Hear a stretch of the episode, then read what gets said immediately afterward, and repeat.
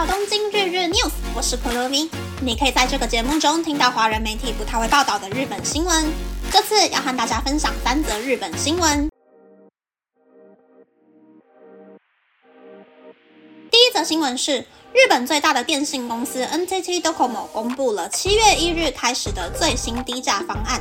第一个是改良既有方案的 Eximo，当月使用一 GB 的费用是日币四千五百六十五元，月使用一 GB 到三 GB 的费用是日币五千六百六十五元，当月使用三 GB 以上的费用是日币七千三百一十五元。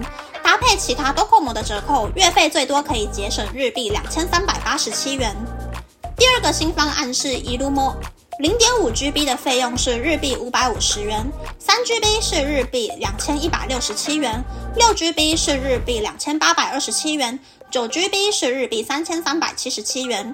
搭配其他 Docomo 的折扣，月费最多可以节省日币一千两百八十七元。此外，原本的最低方案 Ahamo 则开始提供家庭用的网络，透天住宅的月费是日币四千九百五十元，公寓则是日币三千六百三十元。第二则新闻是，日本的竞争力来到有记录以来的最低水准。世界竞争排行力是瑞士 IMB 商学院根据经济统计和对企业家的调查，评估六十四个国家的经济环境和政策等方针所制作而成的。在昨天上午公布的世界竞争力排行榜中，日本比去年下降了一个名次，来到史上最低的第三十五名。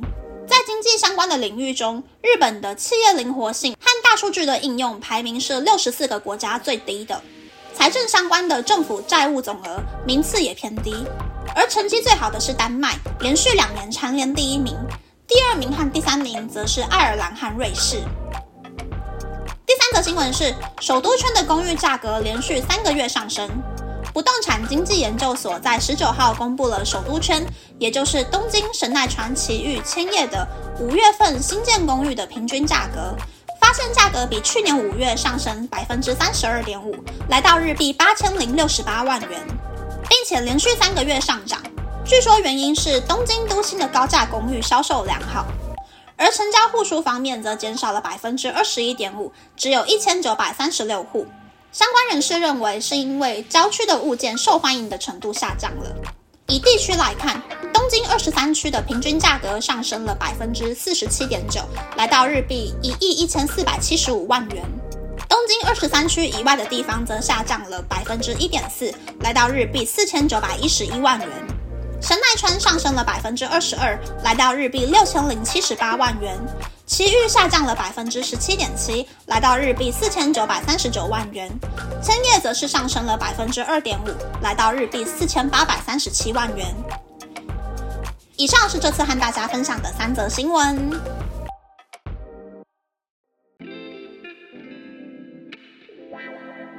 第一则新闻是 Docomo 新方案的新闻。一样都是看五 G 话费的话，中华电信的二十四 GB 是五百九十九元，换算成日币是两千七百四十元左右，比 Eximo 的三 GB 以上，也就是日币七千三百一十五元，还有 Irumo 的最高九 GB 的方案，日币两千一百六十七元，还要便宜很多很多倍啊！所以呢，日本人很少在一边通勤一边追剧的，因为容量根本就不够。原本日本各大电信的话费是世界级的贵，所以前几年日本政府公开喊话，要电信业者降价，才好不容易出现这些台湾人看起来还是贵得不可思议的低价方案。没有住在日本的听众，你们都比我还要幸福啊！大家要惜福呀！第二则新闻是日本竞争力下降的新闻，我觉得明年还有可能再下降啦，因为今年日本政府新开的债券。貌似是破了历史新纪录。台湾不是有那个小朋友一出生就要背二十五万国债的说法吗？日本好像是超过日币一千万元哦。用现在的史上最低汇率算下来，大概也还要台币两百一十九万。这些债真的是很恐怖啊！虽然很多人会说日本的护照很好用，想要拿日本国籍，但我不想要白白多背负四倍的国债，而且我也不想为了改日本姓氏花时间申请一大堆新的证件，所以我还是乖乖当个台湾人就好了。新闻是首都圈公寓价格上升的新闻。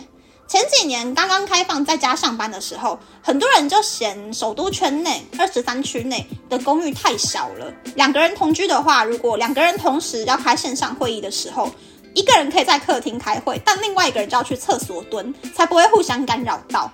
所以那个时候就有很多人选择搬到二十三区之外的地方，去那种两房一厅大一点的房子住。其实疫情之后，日本人没钱买房子了，而且很神奇的是。在大公司工作的日本人正社员想要跟银行申请贷款，还很容易就被打枪了。所以这些高级公寓呢，据说大部分都是被海外买家买下来的。可是日本未来三到五年，非常的有可能会开始收空屋税哦。房子买太多，但是租不出去的话，税金可是很可观的。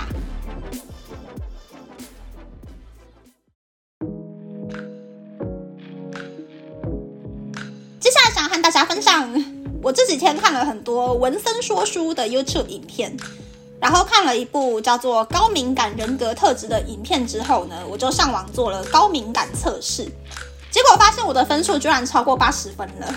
这样想想，我平常上班的时候要打电话或是要找同事确认事情的时候，我都会先检查大家的 schedule。挑对方有空的时候才会去打扰人家，超级不喜欢欠人情。能够自己完成的事情就会自己独立完成。